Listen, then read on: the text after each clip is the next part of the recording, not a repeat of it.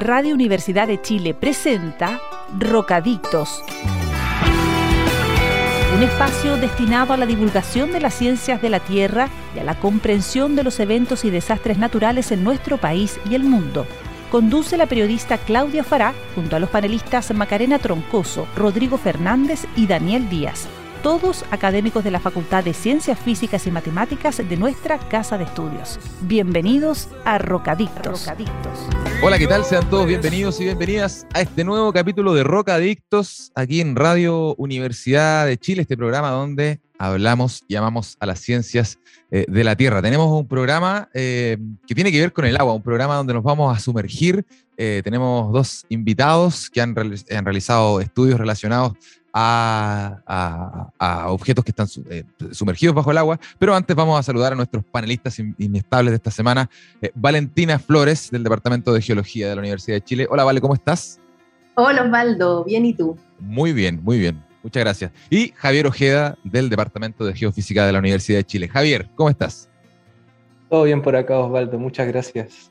Qué bueno. Vamos a presentar, eh, vale, Javier, a los invitados. Vamos a adelantar un poquito de lo que vamos a estar hablando en este capítulo de Rocadictos. Vamos a estar en un contacto con Leoncio Cabrera y un estudio que tiene que ver con un enjambre sísmico que ocurrió en la Antártida y que está relacionado a actividad volcánica submarina. Y también vamos a estar con Isabel Cartagena, académica del Departamento de Antropología, eh, que nos va a estar eh, hablando sobre estos estudios que se realizan de objetos eh, tangibles y de paisajes que están sumergidos bajo el agua y qué se puede entender de eso. Pero antes, en Rocadictos, tenemos los comentarios de algunas de las noticias más interesantes de esta semana y vamos a partir con Valentina Flores, con el descubrimiento, ¿vale?, de una particular flor que a mí se me abre el apetito al tiro, eh, porque tiene algunas características que podrían llegar a ser comestibles. Cuéntanos un poco sobre esta, este descubrimiento que se hizo acá precisamente en Chile. Sí, mira, esta es una noticia que salió hace poquito, que lleva un tiempo, ¿no es cierto?, este estudio, pero finalmente ya eh, los resultados de ADN que se hizo esta nueva flor determinó que es una nueva especie y recibe por nombre Atacamalium minutiflorum. Atacama de Atacama, porque principalmente se ha observado a lo largo de la costa del desierto de Atacama, específicamente en la zona costera entre Iquique y Antofagasta, ¿ya? Alium, porque tiene cierto parentesco, y ahí como dices tú, que la pueden hacer comestible, no, pero ese es, una, un invento nomás, cierto parentesco con la cebolla y los ajos, ¿ya? Y Minutiflorum porque es chiquitita, es una, una plantita que tiene entre 7 y 12 centímetros de alto, ya es de color verde, y, y eso, fue descubierta recientemente, y em, bueno, una de las razones por qué no se había descubierto antes, primero porque se encuentra en zonas que tiene muy difícil acceso, es una flor chiquitita, ¿ya? como ya les decía, y por otro lado es una flor, que, una planta que florece por lluvias de invierno, entonces se ah. tienen que dar, tienen que conjugarse todos estos factores para que pueda ser vista, entonces por eso recién ahora ha sido descubierta. Qué interesante la noticia. Estoy viendo la foto de la flor. Eh, es bastante linda. Es como una estrella. sí, es bonita. Una estrella verde, tiene un verde bastante pálido, eh, amarillos también tiene, muy, muy, muy bonita, bonito descubrimiento, importante que sea acá en Chile. Javier, em, tú nos vas a traer una especie de recuerdo, una efeméride que tiene que ver eh, con la erupción del volcán Calbuco, que ya eh, han pasado siete años, bastante tiempo. Sí, bastante tiempo. Igual es como si fuese ayer, la verdad. y, les traigo como un 3 por 1 de noticias, todo muy relacionado al Calbuco también. Lo que pasa es que la semana pasada eh, celebramos el 22 de abril, ¿no es cierto? Que es el Día Internacional de Nuestra Madre Tierra. Y que en un principio nació como un día para crear eh, cierta conciencia problemáticas más bien de cambio climático, de contaminación, de la conservación de la biodiversidad y otros temas muy afines. Pero, y claro, en realidad como la gente que trabaja en ciencias de la Tierra, como que le tomamos cierto cariño a esta fecha, porque de cierta manera es el momento perfecto para mostrarle a la comunidad, a la gente lo que hacemos y hacer eco un poco a la población sobre que hay personas que le interesan este tipo de problemática y están comprometidas para que desde la ciencia o desde sus comunidades eh, trabajar en ello. y bueno, ¿y por qué le explico también esto del Día de la Tierra? Porque eh, un 22 de abril el volcán Calbuco decidió hacer y celebrar esta, esta fecha con todo. Porque claro, hace siete años, un 22 de abril del año 2015, entró en erupción el volcán Calbuco, un volcán que está ahí en la región de los lagos, muy próximo a localidades como Puerto Vara, Ensenada, Puerto Montt. Entre las principales, por supuesto, hay muchas más que eh, les mando saludos porque soy de la zona. Eh, y que claro, nos dejó postales maravillosas de esos, esas decenas de kilómetros de columna eruptiva, em, que, que, de cierta manera eh, tomó revuelo mundial. O sea, Tú sabías, Osvaldo, que el año 2019, un fotógrafo que justo estaba ahí en la zona en Frutillar capturó esta nube eruptiva, esta, esta, perdón, este, esta erupción volcánica, eh, él fotografió eh, de, noche más bien eh, este, este volcán y con la nube de ceniza y con los rayos ahí rodeando ah, todo con un, efecto ahí bien, bien electrostático la mezcla de fragmentos de roca, minerales, ceniza, vapor de agua, entre todo que generó todos estos rayos. Y este fotógrafo, que se llama, se llamó, se llama Francisco Negroni, ganó el concurso Perfect Moment Photo gracias a, este, a esta erupción volcánica. No era para menos, sí, pues Javier, era una gran foto, buen momento, buen timing. Eh, me acuerdo de esa foto, me acuerdo de esa foto, era muy, muy increíble. Yo creo que todos lo tenemos en la retina, esa imagen. Sí, sí. Fue, fue, fue muy viralizada. Y fue, y fue bastante noticioso también lo del, lo del Calbuco. Javier, tú sabes, eh, tú que eh, eres de la zona, ¿sabes más o menos eh, cuáles fueron las consecuencias para las poblaciones más cercanas al, Calbuco, como las consecuencias inmediatas, porque siempre es bueno eh, relevar la, la, percepción de riesgo que existen eh, después de, esta, de este tipo de, eventos. Exacto, en palabras bien chilenas quedó la crema. ahí, fue bastante trágico. fue bastante trágico para la gente que está en los alrededores del volcán, como por ejemplo Ensenada en particular, que todo, todo el terreno básicamente quedó cubierto de ceniza. Yo recuerdo mucha familia que tuvo que ir a, a palear, a quitar la ceniza de los techos, sino las casas se venían abajo. Y claro, fue una gran tarea también para, para la gente de las organizaciones gubernamentales, ¿no es cierto? Como NEMI, como Cernagiomín, sí, que están encargados de esta de estas tareas porque tuvieron que declarar alerta roja casi inmediatamente. Esta erupción empezó un día 22 de abril a las 6 de la tarde y ya a las 7 se había comunicado, se había decretado el estado de excepción constitucional en la zona, en la provincia de, de Yanquihua, ahí en la región de los lagos. Y claro, evacuaciones a la gente al 20 kilómetros a la redonda y miles de, de personas evacuadas al albergue, básicamente. Sí, pues, me parece importante no, olvidarse también de la parte más negativa de, este tipo de, eventos. Siempre es importante mantener ahí esta percepción de riesgo para saber actuar eh, eh, para el futuro. O sea, hay muchos eventos de este, este estilo que son eh, más o menos sorpresivos para la sociedad en general y, y, pasan de un momento a otro. Entonces hay que estar más o menos preparado. No, no digo que uno tiene que vivir pensando en qué va a pasar, eh, pero sí hay que estar más o menos preparado y conocer al menos los protocolos más básicos y eso me parece bastante importante. ¿Ustedes chicos que, que, estudian eh, las ciencias de la Tierra, les parece que, que, estamos en nuestro país tomando los resguardos necesarios o tenemos buenos planes de evacuación ante este tipo de eventos?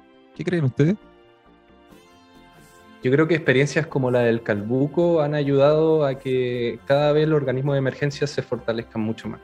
Sea, desde ONEMI, desde Cernagiomín, por ejemplo, que, que trabajan en estos planes de evacuación, eh, tienen mapeado muchos volcanes. Hay una lista de top eh, volcanes chilenos que con su cierto índice de peligrosidad. Estoy, no estoy muy seguro que sea peligrosidad el índice, pero va más o menos de la mano.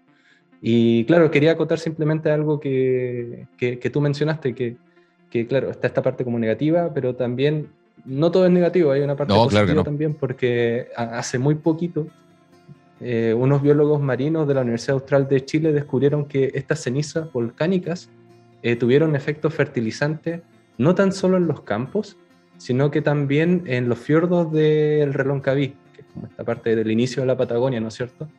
Porque entrega cierta alcalinidad al agua y así genera una mayor producción de fitoplancton. que es esencial para los ecosistemas marinos. Bueno, ahí, ahí eh, bien interesante este giro que nos hace Javier, precisamente porque el resto de nuestro programa va a tener que ver con eh, los ambientes submarinos. Eh, vamos a hacer una pausa, Javier, ¿vale?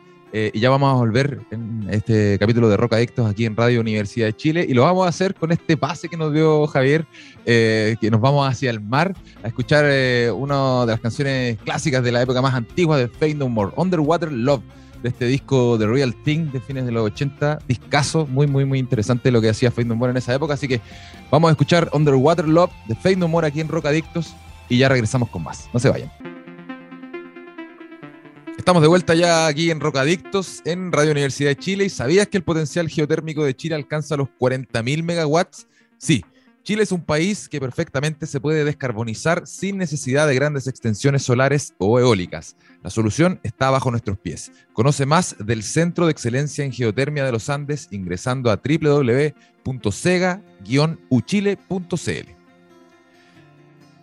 Y ahora, Javier, vale, es momento de eh, un eh, contacto telefónico, el primero de este, de este capítulo de Rock Adictos. Tomamos ya contacto con Leoncio Cabrera, magíster en ciencias en mención en geofísica, estudiante de doctorado en el Instituto de Ciencias de la Tierra de la Universidad de Grenoble en Francia, no sé si lo dije bien, y coautor de la publicación Origen Volcánico de un enjambre de larga duración en la cuenca central de Bransfield en la Antártida. Eh, Leoncio Cabrera, bienvenido a Rocadictos. ¿Cómo estás?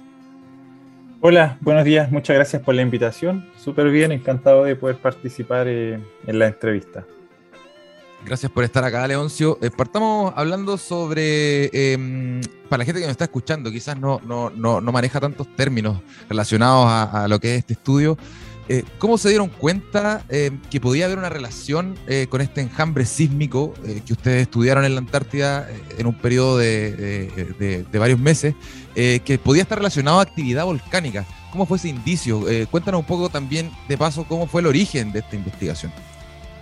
Mira, nosotros empezamos a investigar esto porque eh, empezó a haber mucha sismicidad en la zona de la Antártica y empezamos a ver noticias en los medios en realidad, de que había harta sismicidad, etcétera, había un incremento y aparecieron unos reportes de, de Cernagiomín Em, y en función de eso empezamos a mirar con un colega acá, con mi supervisor en, Francia, unos datos y contactamos a Sergio Ruiz, que está trabajando con su equipo en Chile y empezamos a trabajar eh, en función de la sismicidad que había en, la zona.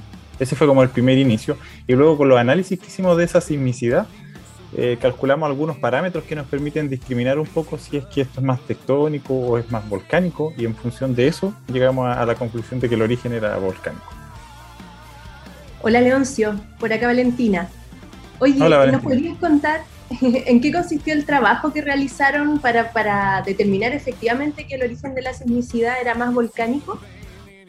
Mira, lo que hicimos nosotros primero fue eh, detectar mucha más sismicidad de pequeña magnitud. Ya que cuando hay un, terremoto, un sismo magnitud 5, por ejemplo, hay muchos terremotos más magnitud 4 y un montón más 3, 2 y así. Entonces nosotros primero usamos una técnica que permite detectar toda esta sismicidad pequeña y una vez que detectamos mucha más sismicidad, analizamos cómo esa sismicidad evolucionaba en el tiempo, si es que se eh, desplazaba hacia algún lugar o no, por ejemplo, y calculamos algunos parámetros estadísticos. Y con la mezcla de todos esos parámetros, más algunas observaciones de deformación, nosotros pudimos discriminar que el comportamiento estaba más asociado a un origen volcánico eh, más que algo tectónico. En el fondo, el número de terremotos que había y el cómo se comportaba era lo que nos indicó eso. Oye, Leoncio, Qué gusto escucharte por acá. Interesante estudio. Oye, ¿podrías contarnos a nuestros auditores más o menos cuánta sismicidad lograron detectar? Si es que hubo algún terremoto, algún sismo que, se llevó el protagonismo dentro de toda esta secuencia. Mira, una de las particularidades que tienen estos esto enjambre o swarm en inglés es que ocurren muchos eventos y en general no hay un, un evento principal como ocurre casi siempre en Chile y después su réplica. Entonces, el evento de mayor magnitud fue un evento 5,9, que ocurrió más o menos como a la mitad o ya al término de este enjambre, y nosotros detectamos más de 36.000 terremotos. Ya empezamos más o menos como con unos, no sé, par de cientos de ellos, y con esta técnica que utilizamos, que se llama template matching, escaneamos los datos continuos y aparecieron más de 36.000. Y después estos 36.000 son los que analizamos eh, para estudiar más o menos el comportamiento. Oye, Leoncio, eh, respecto de las conclusiones de este estudio, eh, ¿qué crees tú que, es lo que más aporta a, eh, primero, los estudios simbológicos de la zona de la Antártida y también como para la sociedad, las bases que están instaladas allá? ¿Cuál es el principal aporte, crees tú, de este estudio respecto de ese tema? Mira, yo creo que desde el punto de vista científico, la observación que nosotros logramos tener es súper importante porque es muy difícil poder observar esta sismicidad junto con eh, datos de desplazamiento, por ejemplo, de estaciones de GNSS o GPS. Y en este caso, aunque habían pocos datos, nosotros logramos observar las dos cosas, la sismicidad y cómo se estaba deformando la superficie. Y eso es súper difícil de encontrar.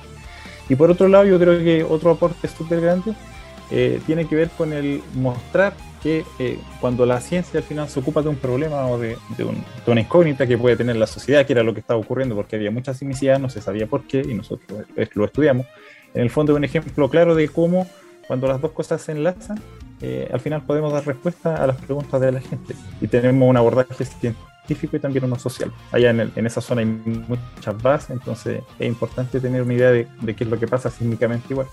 Leoncio, y en este sentido eh, de la vinculación, digamos, con el medio, ¿tuvieron algún contacto, digamos, con gente que está en la misma base de la Antártica, con algún organismo gubernamental que le haya entregado datos o algo por el estilo? Sí, mira, la mayoría de los datos, eh, afortunadamente, aunque poco, están disponibles de forma online. Entonces, se los puede descargar cualquier persona. y además de eso, nosotros trabajamos principalmente con el equipo del, Centro Sismológico Nacional. Ahí está Juan Carlos, eh, la Tati Flores.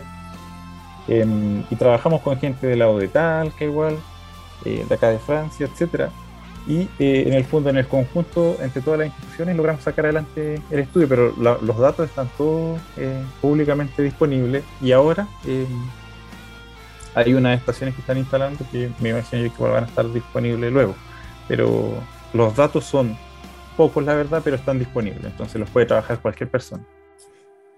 Leoncio, usted en este estudio pudieron quizás determinar, te lo pregunto como desde la ignorancia, la verdad, pudieron determinar si este, estos enjambres sísmicos eran eh, frecuentes o qué tan frecuentes eran eh, ahí en la zona y qué tanto eh, influían o, se veían influidos por la actividad volcánica ahí. ¿Pudieron determinar un poco la frecuencia de, esto, de este fenómeno?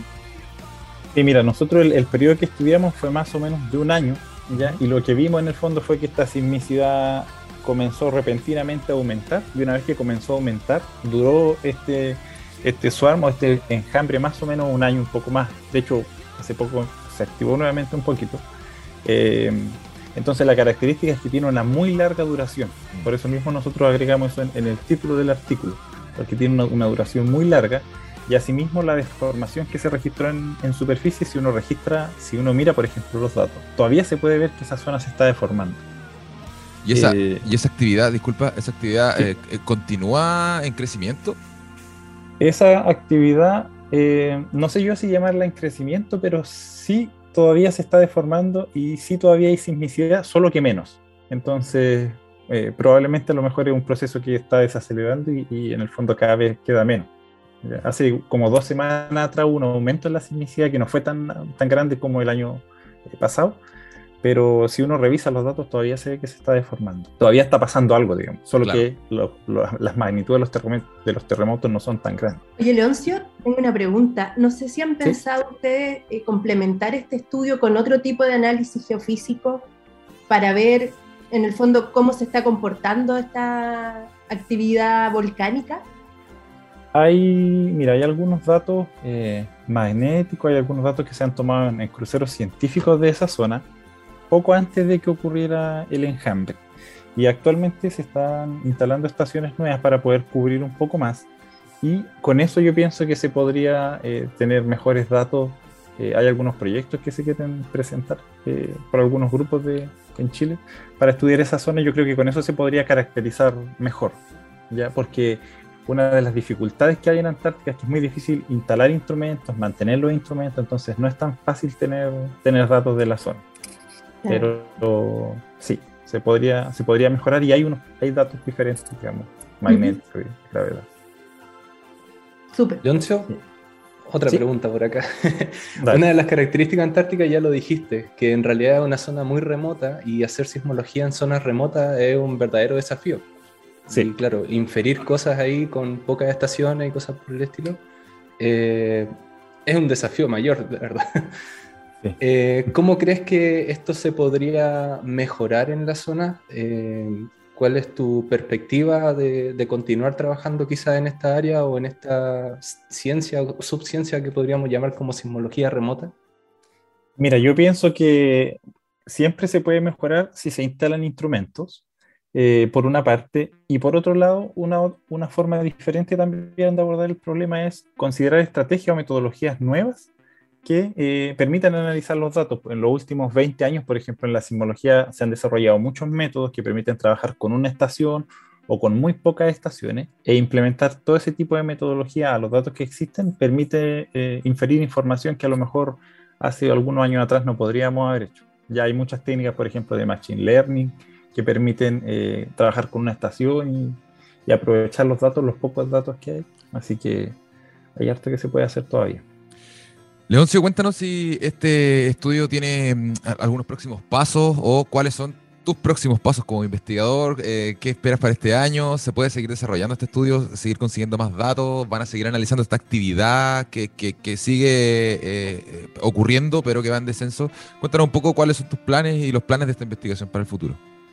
Mira, se puede seguir trabajando, de hecho hay grupos que están trabajando actualmente, hace poco salió un, trabajo eh, de un equipo eh, de alemanes principalmente, que también estudió en la zona con datos similares eh, y siguieron estudiando el mismo proceso. Yo pienso que eh, pasado un poco más de tiempo, se puede seguir trabajando porque en el fondo, como les mencionaba yo, esta deformación se mantiene en el tiempo y en la medida que aparezcan nuevos datos se va a poder robustecer y seguir estudiando para poder entender mejor qué es lo que pasa porque los terremotos que hubieron allá igual eran grandes, el más grande fue 5.9 y lo que pasa es que hay poca gente, entonces por eso a lo mejor no tiene tanta repercusión pero eso no, no, no quita que, lo, que, las magnitudes igual, sean grandes. Entonces hay que ponerle ojo.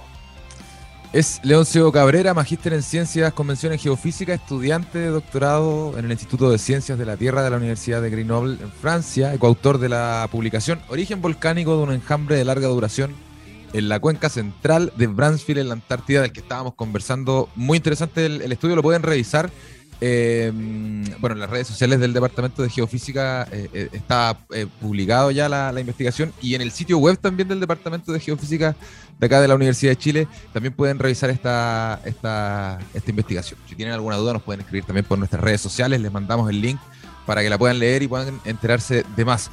Leoncio Cabrera, muchas gracias por haber estado aquí en Rocadictos. te mandamos un gran abrazo y que tengas una muy buena semana. Muchas gracias por la invitación. Nos vemos, un abrazo. Chao. Leoncio.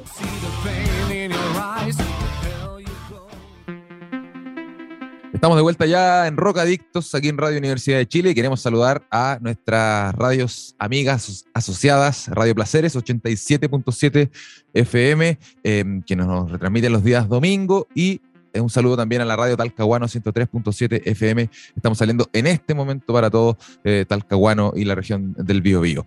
Eh, vamos con nuestra segunda entrevista, Javier Vale. Eh, tenemos ahora un contacto ya con Isabel Cartagena, arqueóloga de la Universidad de Chile y doctora en Historia y Estudios Culturales de la Freie Universidad de Berlín en Alemania. Sus líneas de investigación son la zooarqueología, la prehistoria norte grande y el poblamiento temprano, entre otras. Actualmente es directora del Núcleo Milenio, Océano, Patrimonio y Cultura y parte del, directorio del Centro de Investigación de Arqueología Marítima del Pacífico Sur Oriental, ARCMAR. Isabel Cartagena, bienvenida a Rocadictos. ¿Cómo estás? Hola, bien, muchas gracias y buenas tardes por la invitación, por cierto, a ti y a Valentina por, por poder estar aquí hoy día. Eh, Isabel, partamos hablando para toda la gente que nos está escuchando, eh, expliquémosle a la gente qué es la arqueología marítima. Suena muy, muy interesante, eh, pero queremos escuchar en tus palabras lo que, lo que tú estudias y por qué es tan fascinante esta rama de la ciencia. La, arqueología marítima es parte como de la arqueología en general, ¿no sé, donde tratamos de eh, reconstruir el comportamiento humano a través de los vestigios materiales, a grandes rasgos. Ahora, en particular, la, arqueología marítima trata con las interacciones de los grupos humanos eh, con el mar o aguas interiores como ríos y lagos o las actividades asociadas ¿no a estos entornos. Ahora, eh, lo que hay que entender dentro de este contexto, que por ejemplo, si tenemos un pecio, que es un naufragio, un barco, no es el barco por el barco, sino que lo que queremos reconstruir es el comportamiento y cuál es la relación, por ejemplo, de ese barco con los grupos eh, que están en la costa, por qué ese barco está en ciertas rutas y no en otras. ¿ya? Eso puede ser en tiempos prehispánicos o también en tiempos históricos. ¿ya? Entonces, básicamente es esta interacción. Ahora, no hay que confundirla con la arqueología como subacuática, el sentido que la arqueología subacuática trata con elementos que están sumergidos, ya sea bajo el mar o aguas interiores, ¿ya? y no necesariamente con actividades relacionadas con el mar o ambiente fluvial. Por ejemplo, eh, un paisaje que se inundó, que fue alguna vez terrestre, eh, cae dentro de la arqueología subacuática, pero no necesariamente marítima. ¿ya? Marítima es como todo este grupo de interacciones de los grupos humanos con el mar o los ambientes fluviales costa. Perfecto. Interesante, Isabel. Eh, y siguiendo la misma línea, yo quería preguntarles por la motivación para estudiar como grupo, digamos, estos sitios arqueológicos, ya nos dijiste, Marino. Eh, la motivación parte, y Valentina es testigo, ¿no es cierto?, porque venimos trabajando hace muchos años, eh, es, eh, por un lado, un conjunto de datos que son bien únicos. Nosotros en este caso nos estamos centrando en los materiales arqueológicos que están sumergidos, ¿no es cierto?, o paisajes que están ahora sumergidos o inundados. Y básicamente cuando tú estudias este tipo de, sitios, eh, tú necesitas como un enfoque interdisciplinario, ¿ya?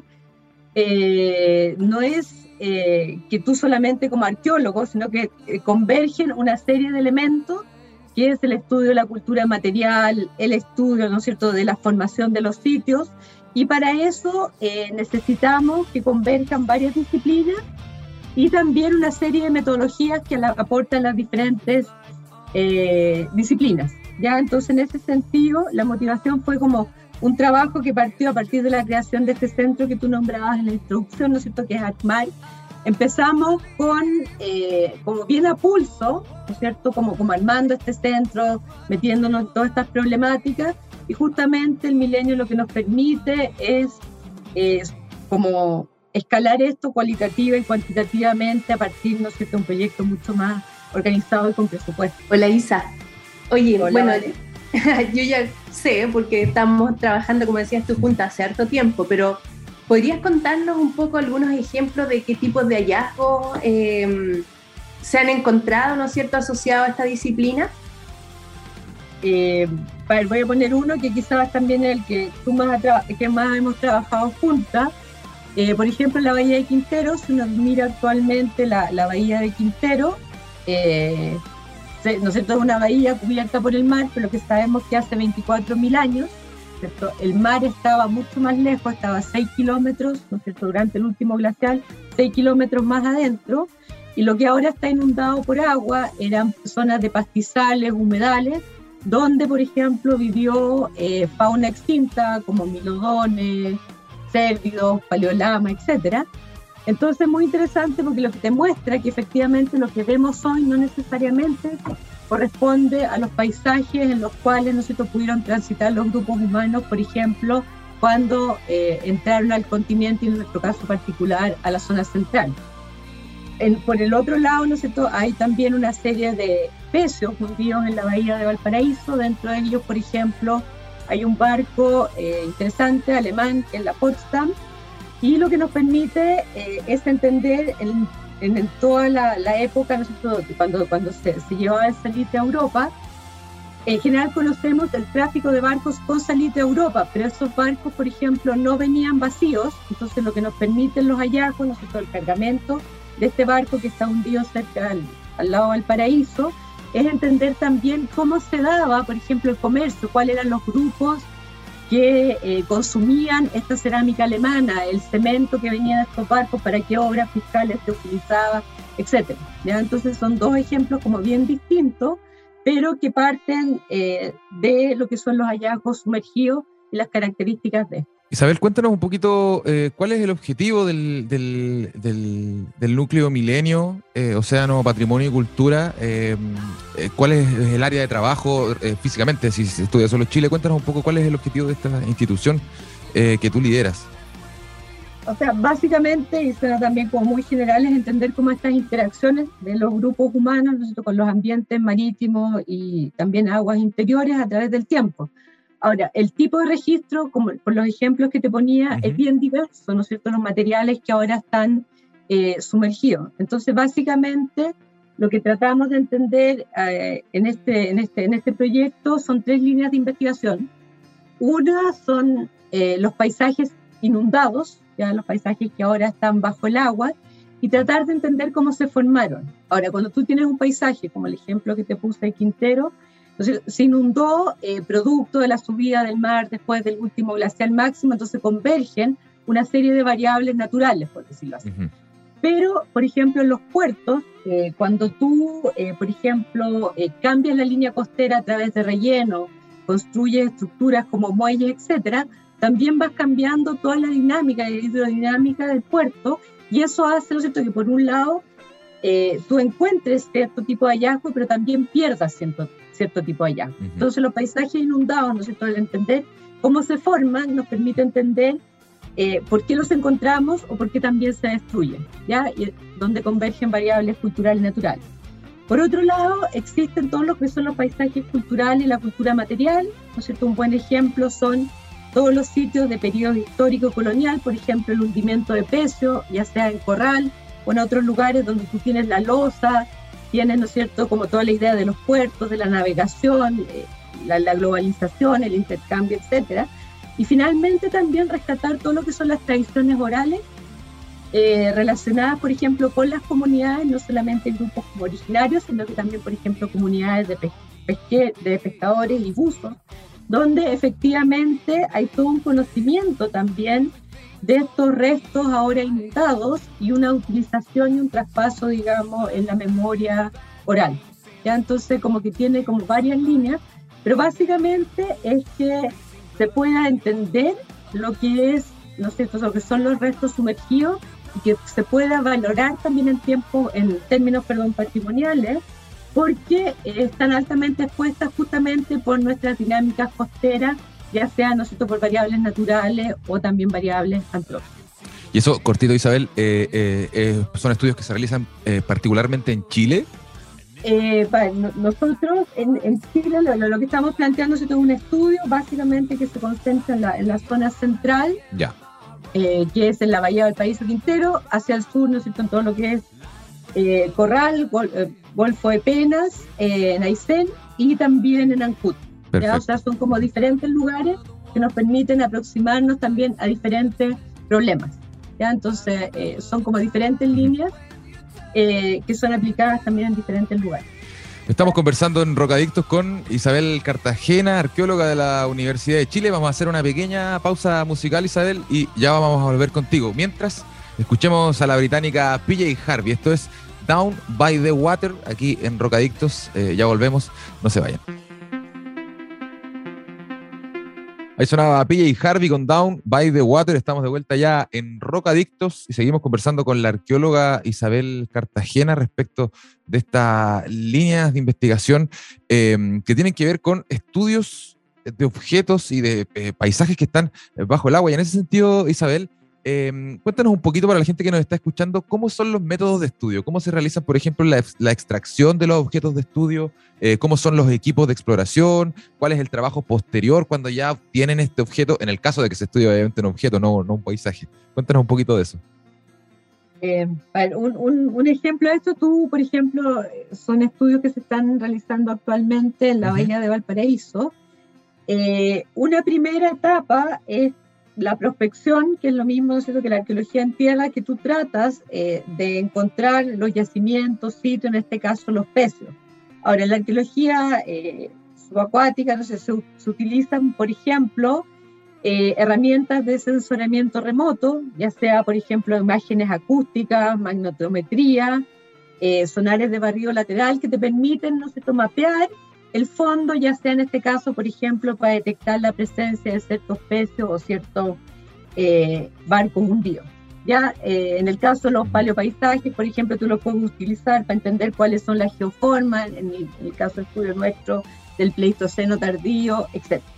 Una vez que tú ubicas, ¿no es cierto?, en este caso los yacimientos, eh, por un lado tú tienes información histórica sobre eh, lo que pueden haber sido los naufragios en la bahía de Valparaíso, pero lo que tú necesitas, ¿no es cierto?, es poder vincular esa información histórica con el peso que tú tienes, ¿no es cierto?, bajo el agua y poder decir efectivamente, se dice en esta fuente que se hunde este barco y efectivamente corresponde a este barco. Entonces ahí viene, ¿no es cierto?, toda una etapa de excavación que sigue las mismas reglas de la excavación en tierra en cuanto al registro, eh, la forma de proceder, pero con la complejidad del agua. ¿ya? Entonces se eh, cuadricula ya que es la grilla que hacemos para poder eh, situar los objetos como tridimensionalmente, se excavan siguiendo las capas estratigráficas y se recupera el material eh, a través de operaciones de buceo.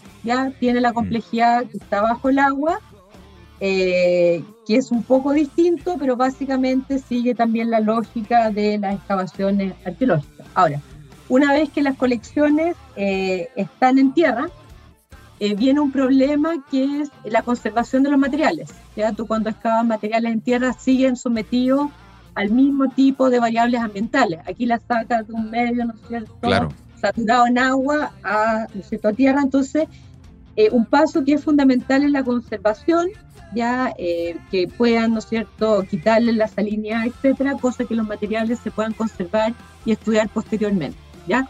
Ahora, también eh, no solamente tú puedes trabajar con lo que extraes, sino que también muchos museos tienen una serie de artefactos que provienen también de, de pecios o de sitios sumergidos y tú también puedes poner en valor esas colecciones en la medida que las asocias, ¿no es cierto?, a cierto naufragio y que también puedes entender eh, eh, aspectos relacionados con el comportamiento humano, por qué lo hicieron, a dónde iban, etc.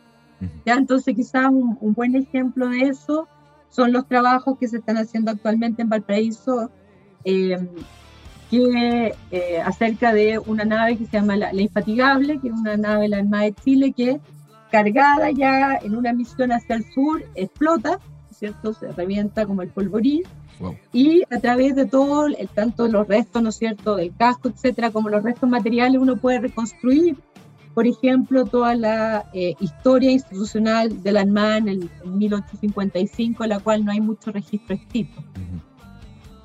Muy interesante. Oye, Isa, y desde el punto de vista inmaterial, tú comentaste, ¿no es cierto?, que era súper importante incluir o incorporar a las comunidades marítimas y costeras. En ese sentido, ¿cuál sería el rol de ellos como fuente de información? Eh, ¿Cuál es la importancia? Eh, por un lado, yo creo que, lo importante es como son eh, actores relevantes en el sentido que conocen bien los lugares, pero también dentro de este conocimiento se instalan sus tradiciones orales, por ejemplo, donde hay resto de naufragios, son buenos lugares, por ejemplo, para ir a pescar o lugares donde ha naufragado, no sé, un barco, también la toponimia, etcétera. Entonces, por un lado está el conocimiento local, pero lo interesante es cómo esto entra dentro eh, de las comunidades, en las tradiciones orales, y por otro lado son los más cercanos a este tipo de hallazgos y también las personas que pueden protegerlos y conservarlos. Entonces, yo creo que lo interesante es que es un conocimiento eh, igualmente importante como lo pueden ser la arqueología, la ciencia de la tierra, el océano, están a la misma altura justamente por un tema de conocimiento, pero también de protección.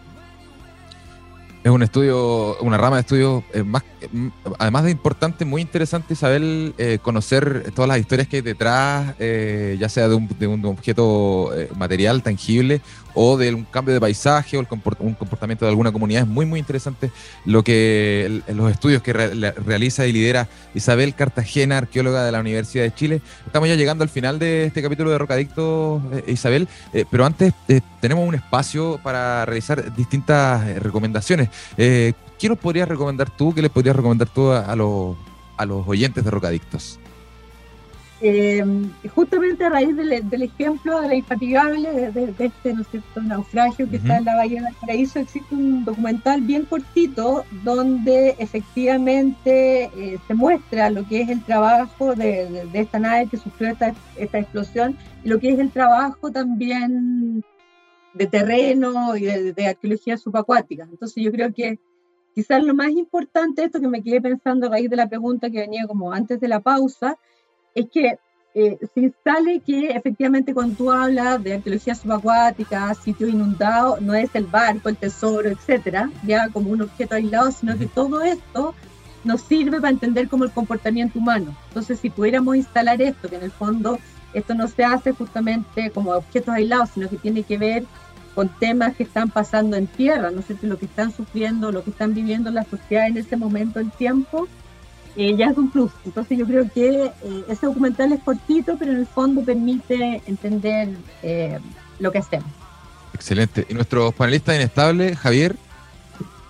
Sí, yo también les traigo otra recomendación. Em, bueno, este fin de semana, el día 30 de abril, sábado 30 de abril, se realizará la primera feria del libro independiente de manera presencial. Que bueno, qué fortuna que volvimos a la presencialidad. Y se realizará en el barrio Yungay ahí en el centro de Santiago. Entonces en esta feria van a encontrar lanzamientos, charlas, cuentacuentos y diversas actividades en torno al libro y para que lleven a la familia. Entonces Barrio Yungay, Santiago y entrada completamente liberada. Por supuesto, la información la van a encontrar en nuestras redes sociales de Rocadictos. Excelente. Valentina, ¿qué nos puedes recomendar tú? Yo yendo un poco en la misma línea de la ISA, quería recomendar el libro que se llama Cuatro relatos para un naufragio. Yo lo encontré en Septiembre Ediciones, www.septiembreediciones.cl, y es un libro que cuenta las, las aventuras y desventuras de cuatro sobrevivientes del naufragio de la fragata Bagger, que fue en el Golfo de Penas en 1741. Este libro está súper, bueno, es entretenido, es interesante, pero fue también mi primer acercamiento a trabajar con la Isa, Diego Carabias también, Renato Simonetti, que son parte de, mm, del núcleo milenio, del núcleo milenio este el OHC. Así que totalmente recomendado. Excelente. Con estas recomendaciones entonces despedimos este capítulo de Rocadictos. Eh, despedimos también a Isabel Cartagena que estuvo con nosotros. Gracias Isabel. Eh, y gracias a todos ustedes que nos escuchan cada miércoles aquí en Radio Universidad de Chile. Nos reencontramos la próxima semana en un nuevo capítulo de Rocadictos. Que tengan eh, una buena semana y un mejor fin de semana. Chao. Y muchas gracias a ustedes por la invitación y por darnos este espacio. Gracias, Isabel. Gracias. Chao, Vale. Chao, Javier. Chao, chao.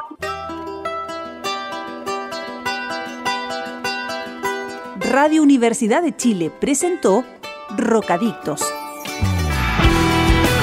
espacio donde conversamos sobre terremotos, sequías, erupciones volcánicas, aluviones y todo lo que ocurre en torno a las ciencias de la Tierra en nuestro país y el mundo. Todo esto fue motivo de conversación en Rocadictos. Rocadictos. Nos reencontramos el próximo miércoles a las 16 horas en Radio Universidad de Chile.